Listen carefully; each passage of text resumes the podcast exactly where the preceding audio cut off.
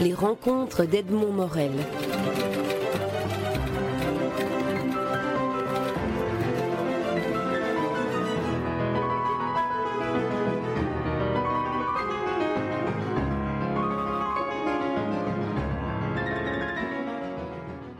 Jean Van vous êtes le scénariste du, deuxième euh, volume de La malédiction des trente deniers, les aventures de Black et Mortimer. On, se souvient du, premier, de ces, albums qui euh, a sa suite maintenant dans laquelle on retrouve les personnages euh, mythiques de Edgar P. Jacobs. Alors, ma première question pour vous qui avez inventé tant de personnages, comment retrouve-t-on, comment euh, réincorpore-t-on la psychologie des personnages aussi euh, archétypaux que Black et Mortimer? Ben, On fait comme les comédiens qui, à qui on propose un rôle du répertoire, hein, donc, ou un grand rôle du répertoire. Euh, c'est marrant que vous disiez Black et Mortimer. Tout le monde dit toujours Black et Mortimer au lieu de Blake. C'est comme ça que je l'ai lu enfant avant de connaître l'anglais, je pense. Mais voilà, c'est ça. On a tous lu Jacob, c'est Black et Mortimer quand on était gamin. Euh, donc c'est, pour moi, c'est ma, c'est ma, ma Madeleine de Proust. Hein, donc, euh, et j'ai, un tel plaisir à rentrer dans cet univers, à jouer, à être Jacobs, à faire ces récitatifs euh, un peu redondants. et, surtout d'utiliser cette espèce de naïveté qu'il y a dans une série, de, de candeur qu'il y a dans certaines situations. je, je, je m'amuse vraiment. Je, il y a quelque chose de très particulier. Il y a le parfum Blake et Mortimer est, très particulier. Il y a évidemment les, archétypes obligatoires. Il faut qu'il y ait Ulrich, il faut qu'il y ait le Centaur Club, il faut qu'il y ait le 99 bis euh, Park, euh, Park Lane. Euh, c'est tellement drôle, je dirais. le tout, évidemment, il faut une bonne idée au départ, ça, comme pour toutes les intrigues. Mais euh, tout ce côté euh, Hello Philippe, euh, Hello Francis, comment by, Jove, Bijove, comme, je, comme, comme, je disais quand j'étais gamin, Bijove, Damnet, etc. Non, c'est un vrai bonheur de faire ça. Quoique ce diptyque, évidemment, a été entaché lors du premier tome par la mort de René Stern, qui en était le dessinateur, euh, il, avait 55 ans, 54, 55 ans. C'est donc son, sa compagne euh, Chantal de Spiegeler qui avait pris la suite euh, pour le premier tome. Et là, mais elle n'avait pas eu le courage d'attaquer le second tome. Et là, c'est Antoine Aubin un garçon qui n'avait pratiquement jamais fait de bande dessinée, qui venait des studios Disney, qui, qui s'y est attaqué et il a magistralement bien réussi. Comment avez-vous travaillé avec, avec lui? Parce que pour lui, ça devait être aussi un héritage euh, très, très lourd. Un, de travailler avec vous, de reprendre la succession de, de, de, René, Stern, le défunt René Stern, qui d'entrer dans, dans, une, dans une aventure finalement par une porte un peu, un peu inhabituelle. Mais euh, il, a beaucoup transpiré, et d'autant plus que je lui ai donné un scénario qui était fait pour René. Euh, où euh, lui, René était avait fait sa, série Adler, on voyait des bateaux, on voyait des avions, il avait toute une documentation sur tout ce qui était maritime et aérien. Euh, Antoine Aubin, pas du tout. Donc il a un peu affolé, il a dû rassembler toute une documentation, puisque pas mal de séquences, ça se passe en Grèce et pas mal de séquences se passent en mer.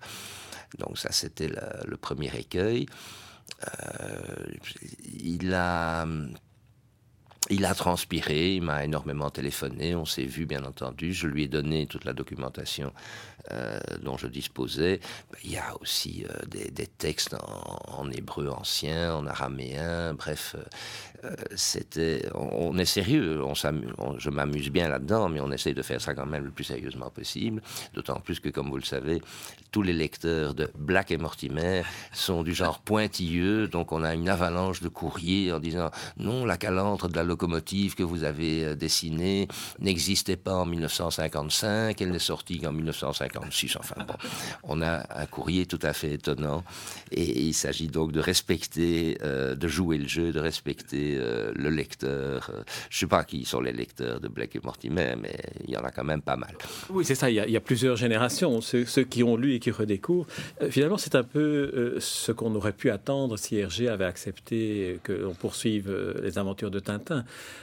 Je ne sais pas si quelqu'un aurait été capable de poursuivre les aventures de Tintin. Au dessin, oui, probablement, mais au scénario, euh, je, ne suis pas sûr qu'il y ait quelqu'un qui soit. En tout cas, euh, moi, on me l'aurait proposé, j'aurais absolument refusé, euh, ne m'en sentant pas capable. Il y, a, beaucoup de finesse dans les scénarios de, de Hergé.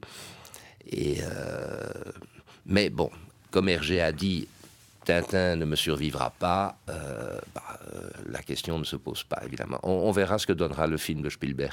Oui, C'était pour enchaîner sur votre réflexion. Je me demande qui, lit, euh, qui lit Black, Blake et Mortimer.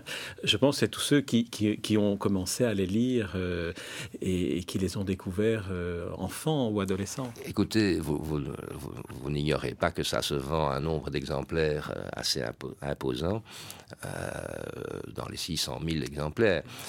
Euh, je ne pense pas que les 600 000 acheteurs soient tous des vieux nostalgiques. Donc, c'est qu'il y a malgré tout toute une frange de jeunes générations qui, aiment ces histoires, euh, je dis, qui sont parfois un peu candides, un peu naïves euh, dans, certaines séquences.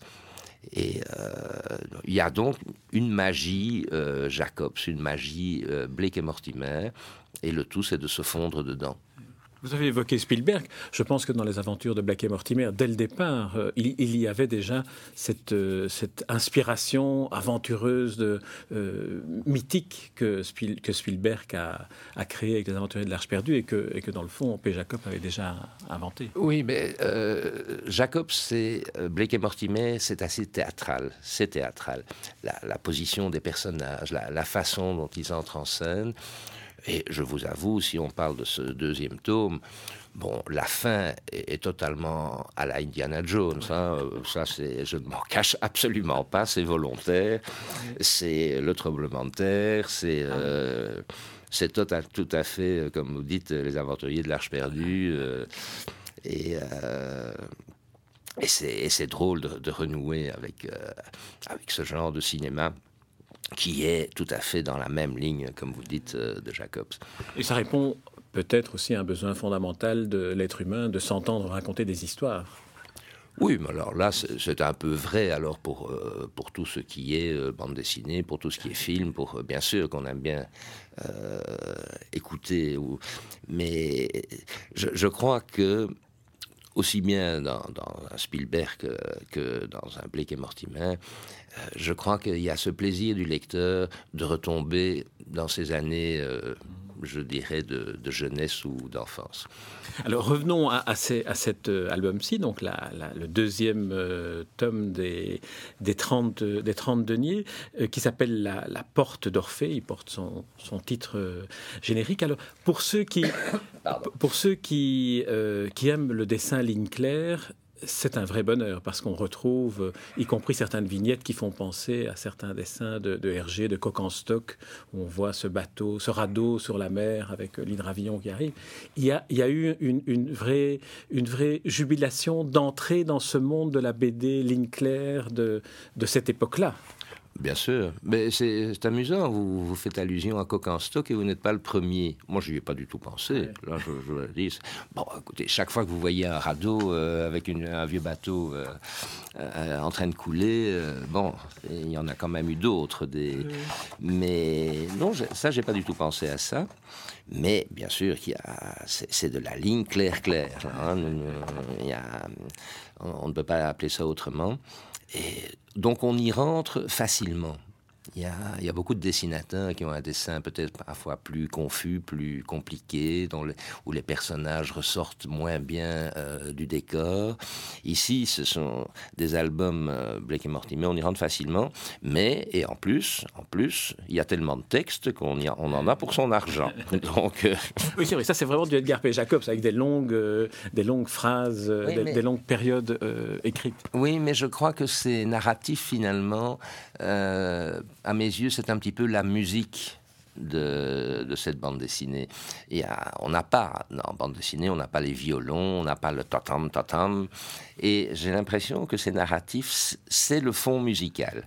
En y ajoutant à chaque fois un petit élément, quand on voit Mortimer ouvrir la porte de son appartement, je ne dis pas et il ouvrit violemment la porte de son appartement, je dis, est très énervé parce qu'il venait d'apprendre. Il ouvre violemment la porte de son appartement. Donc on essaye d'ajouter ce qui se passe un peu dans sa tête, même si on s'en doute à voir le dessin. C'est comme un cœur antique qui, qui dit le sentiment. C'est le cœur antique. Alors l'autre grand bonheur pour les, lecteurs de cette bande dessinée, hormis l'histoire et d'être captivé par les, retrouvailles entre les protagonistes de l'histoire, c'est euh, le, décor, euh, l'île grecque, euh, tout cet environnement dans lequel ça se passe, et puis les bateaux. Il y a un bonheur des bateaux, il y a des vieux rafios pourris, il y a un yacht superbe. Là, ce sont, ce sont des... Comment se passe le travail entre le scénariste qui imagine ces bateaux-là et le dessinateur? Ben, le scénariste euh, laisse le dessinateur se débrouiller avec euh, ce qu'il pond, évidemment. Donc, si je lui dis un vieux rafio pourri, à lui de se débrouiller et comme j'ai dit, il en a sué quelques gouttes euh, pour trouver la documentation. À lui de se débrouiller pour trouver un vieux rafio pourri. C'est un métier cool, hein, scénariste. C'est un métier de paresseux. Vous mettez, ça vous prend 30 secondes pour dire 450 euh, cavaliers mongols euh, dévalent la colline en hurlant. Et puis, bouf, bonsoir, mon coco, démerde-toi avec ça. C'est vrai que vous êtes du bon côté de la page, je dirais. Alors, la dernière euh, question que j'aimerais euh, vous, soumettre, c'est celle de, la correspondance entre cet album-ci et euh, le mystère de la Grande Pyramide.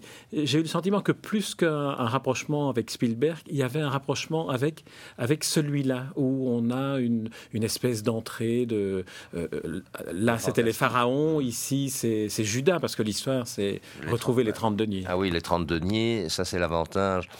Bon, écoute, euh, y il y avait quelques thèmes chez Jacobs.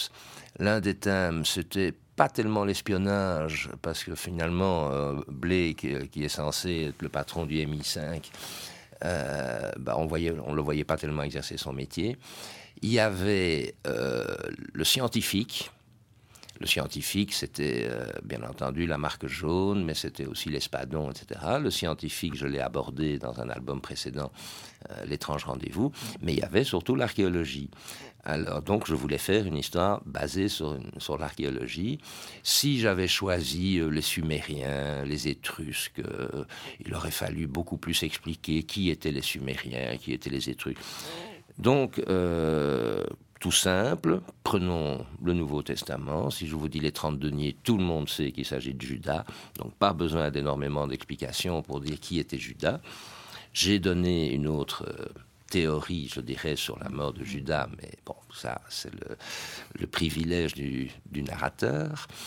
et, donc, on est dans un domaine connu. Et donc on peut euh, avancer dans l'histoire sans nous farcir euh, de trop longues explications, ce que Jacobs a dû faire dans le mystère de la Grande Pyramide, parce que tout le monde ne savait pas obligatoirement qui était Akhenaton et, pourquoi euh, il lui est arrivé tout ce qui est arrivé. Alors ma, dernière question portera sur euh, l'humanisation de certains personnages, comme Mortimer. Mortimer, vous en faites finalement quelqu'un qui tombe amoureux ou presque qui drague un peu le personnage féminin de Jessie. Donc là, c'est un peu la, touche Vanham de, de, mettre une figure féminine dans le sens vraiment de, la féminité du terme dans une bande dessinée. Là, tous les, tous les puristes de Edgar P. Jacob vont vous tomber dessus à un raccourci. Ben, certainement pas, parce que tous les puristes savent très bien que Jacob c'était privé de femmes dans la mesure où une espèce de censure ou d'autocensure de l'époque disait non, non, pas, pas, de, pas de femmes dans la bande dessinée, pas de petits flirts, non, non, non, non, non, rien que des hommes, rien que des hommes. Donc euh, je crois que les puristes de Jacobs euh, sont très contents, au contraire, de voir que Mortimer est un homme normal, qu'il a, malgré qu'il est quand même un peu âgé, mais qui a quand même le plaisir de je vais dire flirter au sens anglais du terme, hein, little flirt. Euh, donc euh, un peu, un peu de séduction, essayer de, séduire cette, euh, cette jeune femme. ça fait partie du jeu. Tiens, je, profite de la circonstance pour dire, ceux que ça intéresse, que je dédicacerai cet album au Centre culturel Duc le dimanche prochain. voilà. Pendant la foire du, livre, du livre belge, foire, du livre, belge, de Hucle qui est, c'est le, le titre foire du livre belge peut-être un peu exagéré. Mais comme il n'y en a pas d'autres, pourquoi pas? Oui, oui non, c'est, très bien. En plus, il y aura beaucoup d'autres auteurs belges qui ont l'occasion, et qui ne sont pas seulement de bande dessinée, de, de, de, vous retrouver là. Alors, Jean Van je vous remercie pour euh, cette interview et surtout pour ce deuxième album qui termine l'aventure de Black et Mortimer, Les 30 deniers. C'est bien entendu paru aux collections euh, Black et Mortimer. Et le dessin est de Antoine Aubin avec Étienne Schrader, dont on n'a pas, on n'a rien dit d'Étienne Schrader. Étienne est un garçon qui est venu un peu à la rescousse euh, dans les derniers mois parce que Antoine avait pris du retard, que l'éditeur insistait évidemment pour que cet album sorte cette année-ci. Et Étienne a fait l'ancrage, il a fait l'ancrage euh, de la moitié des planches de cet album et il a dessiné aussi euh, les décors d'une petite partie de cet album pour permettre à Antoine de, terminer à temps. Et comme sa contribution était importante, on a, on a bien entendu choisi de mettre son nom aussi, Étienne Schrader, sur la couverture. Étienne Schrader qui avait aussi contribué euh, au, disons, au, précédent, au précédent album en, dessinant aussi pour Chantal de Spiegeler quand elle a repris. Oui, il a, lui, là aussi, il a fait les, les ancrages, je dirais peut-être un peu moins que dans cet album-ci, mais enfin, il a aussi beaucoup contribué. Donc, on, on devrait remettre son nom sur le premier volume aussi. Oui, Étienne Schrader, qui est par ailleurs un auteur de bande dessinée euh, à part entière, je veux dire, outre la collaboration. Merci Jean Vanham. La malédiction des 30 deniers qui va ravir et enthousiasmer tous les, tous les amateurs de Black et Mortimer ou de Blake et and Mortimer. Merci Jean Vanham. Merci à vous.